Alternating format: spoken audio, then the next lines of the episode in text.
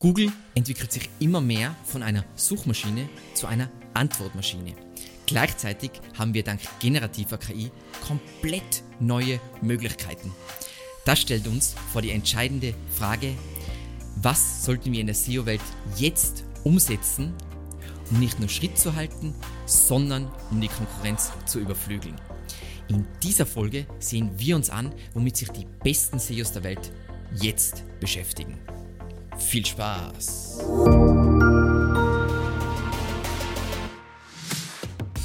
Einleitend zur Wiederholung die drei Säulen des Google Rankings.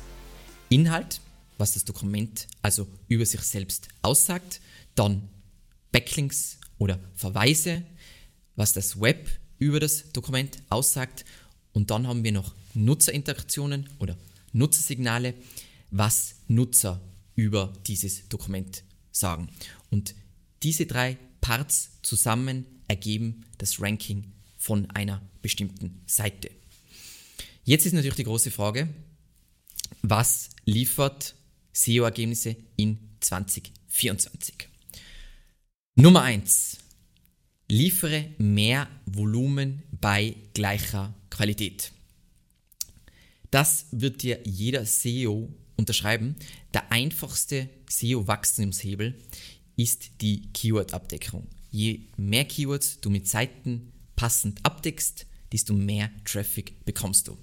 Und durch generative KI sparst du Zeit. Das heißt, du kannst entweder etwas noch herausragenderes in derselben Zeit produzieren oder die Qualität halten und mehr Content erstellen.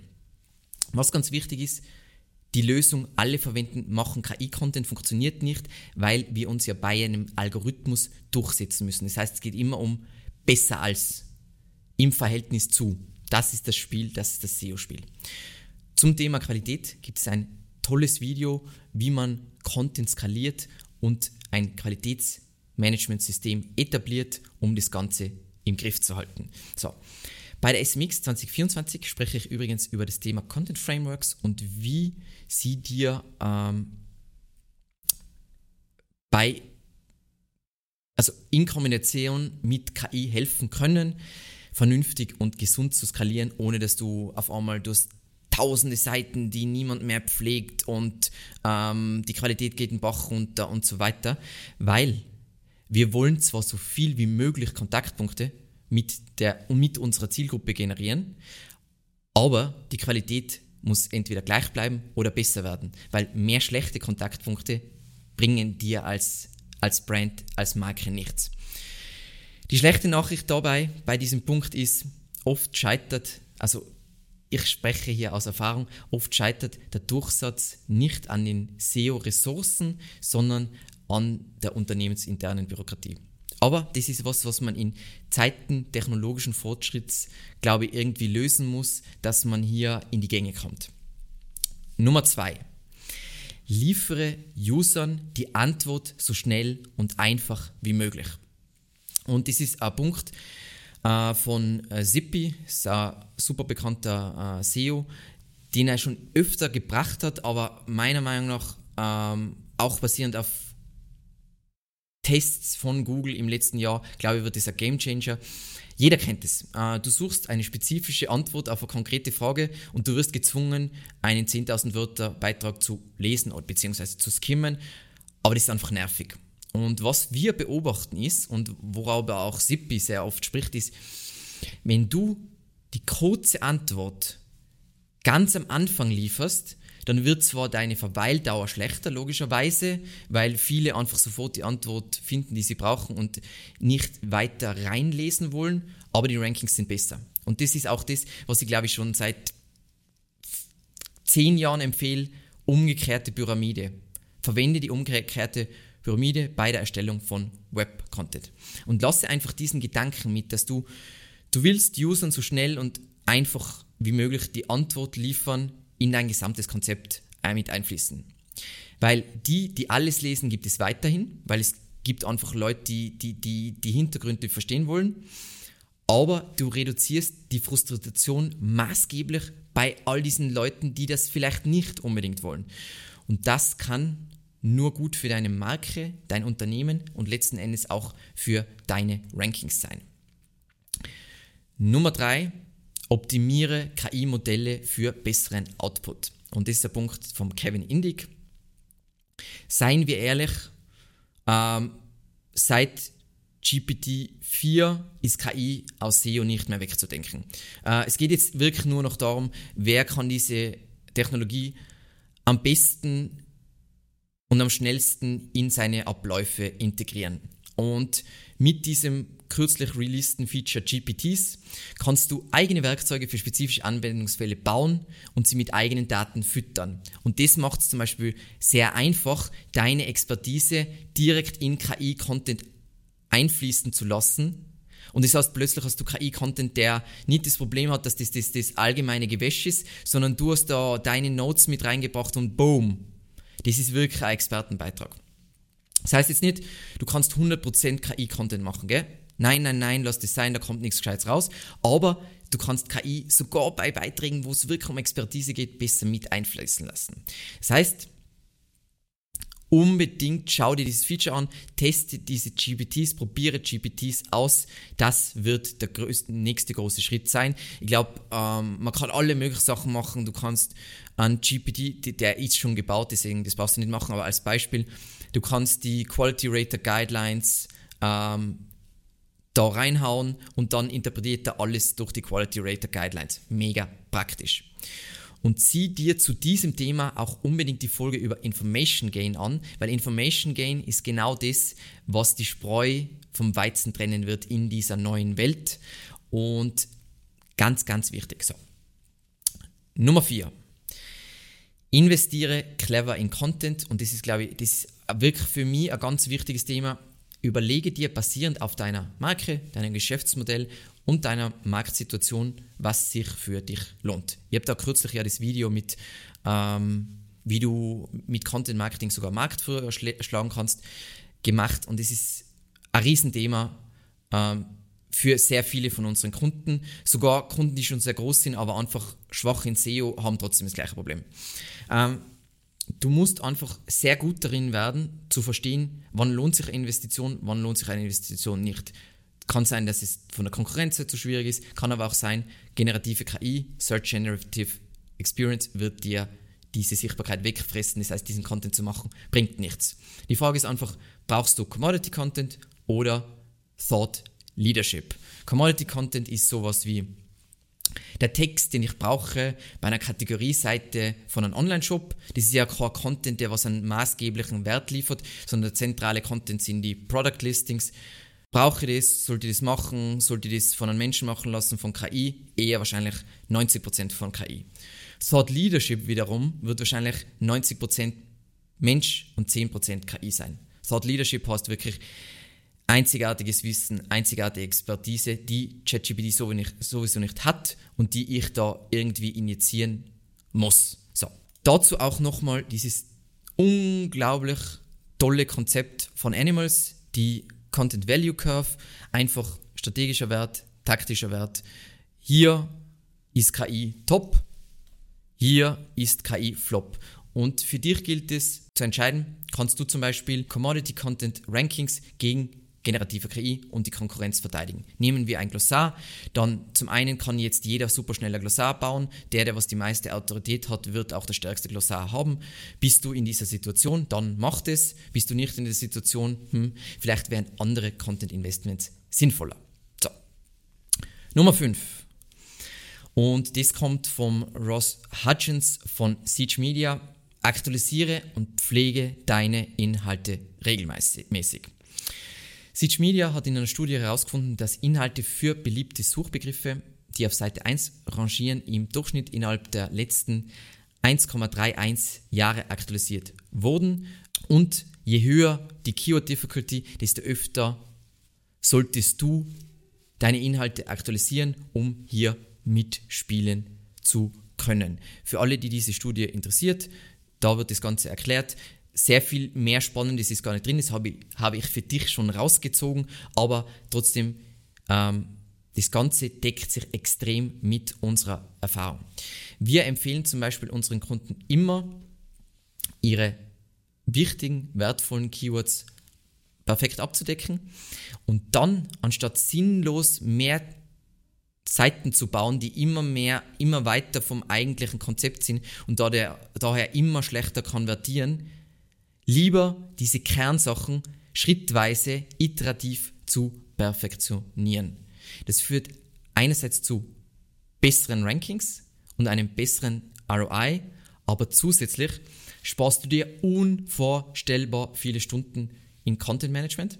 Und das sind tatsächlich Ersparnisse, weil du kannst nicht tausend, also wenn du jetzt ein Affiliate SEO Spammer bist, dann ist sowieso das Ende, the end is near, aber der kann tausende Seiten produzieren und dann geht die Webseite in Flammen, dann ist wieder alles aus. Aber wenn du ein seriöses Unternehmen bist, größeres Unternehmen, dann wirst du dieses Spiel nicht spielen können. Das heißt, du willst nicht Seiten rausballern, was geht, sondern du willst dir wirklich überlegen, diese Seiten sinnvoll, sind nicht sinnvoll und die Sachen, die wirklich was bringen, die zu perfektionieren, da wirklich zu schauen, ganz nach vorne zu kommen, ist sinnvoller. Dann, du erhöhst die Qualität pro Seite, was sehr positiv ist für deine Rankings und du bläst deinen URL-Korpus nicht sinnlos auf, was für die Gesamtheit deiner Domain in der Regel dazu führt, dass du mehr Sichtbarkeit hast.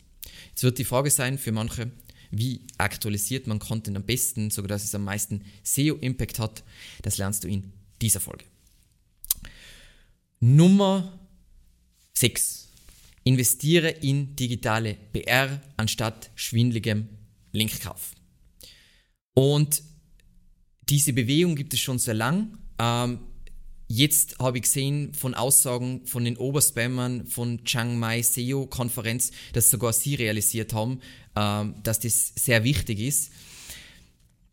Was ich immer zu meinen Kunden sage oder zu unseren Kunden ist, wenn Linkauf über Broker so toll ist, warum machen wir das dann nicht für uns selbst? Also wieso machen wir das nicht? Ähm, und kurz zur Erklärung, warum bin ich jetzt nicht so überzeugt von Linkbroker und generell dieses Blog-Netzwerk-Thema. ähm, das erste ist, wenn du jetzt kein Affiliate SEO Spammer bist, dann kannst du nicht einfach die ganze Zeit die Domain droppen und so weiter. Es ist einfach ein extremes Risiko.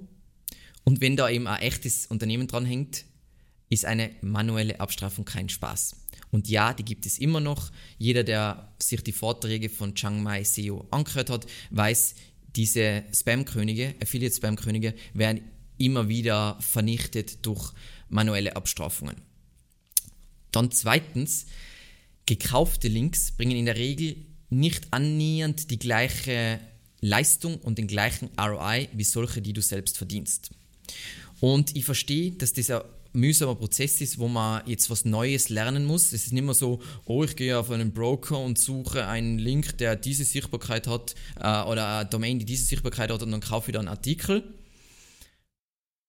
aber du kaufst dir so, also wenn du das auf das reduzierst, dann hast du generell Online-Marketing nicht so gut verstanden. Und wenn du siehst, was durch digitale PR, also zum einen, das ist ganz wichtig, der Google-Algorithmus ist dumm, aber er ist nicht so dumm. Das heißt, ganz viele von diesen Links, wahrscheinlich ein Großteil dieser Links, die du da kaufst, haben null Value. Das heißt, ähm, keine Ahnung, du kaufst den Link um 2000 Euro, du siehst das nicht, aber der Wert von diesem Link ist 0 Euro. Dieses Problem hast du nicht, wenn du saubere, schöne digitale PR hast. Und außerdem, digitale PR, wenn du das mal gelernt hast, wie man das macht, das scaled einfach viel, viel besser. Warum solltest du jetzt in digitale PR investieren? Ähm, zum einen mal sogar die äh, Affiliate Spam SEOs realisieren und reden über dieses Thema, weil sie wissen, ähm, End of the Line für das ganze Black Hat SEO Link Building Zeug. So, Dank generativer KI werden Markenerwähnungen die Backlinks oder zumindest in gewisser Weise die Backlinks der Zukunft werden. Das heißt, durch generative KI wird es für Google wahrscheinlich sehr viel einfacher werden, die, ähm, den Sentiment rund um eine Marke zu bestimmen. Das heißt, es geht nicht nur darum, dass du irgendwelche Links kriegst, sondern es geht auch darum, dass du in Top-Medien rund um dieses Thema erwähnt wirst und so weiter, dass Leute über dich schreiben. Dann zweitens, ich habe es leider schon vorweggenommen, digitale PR skaliert. Also wenn du sowas machst wie Industry Reports oder Databates, die haben einen viel, viel höheren ROI. Also du kriegst viel mehr für dein Geld.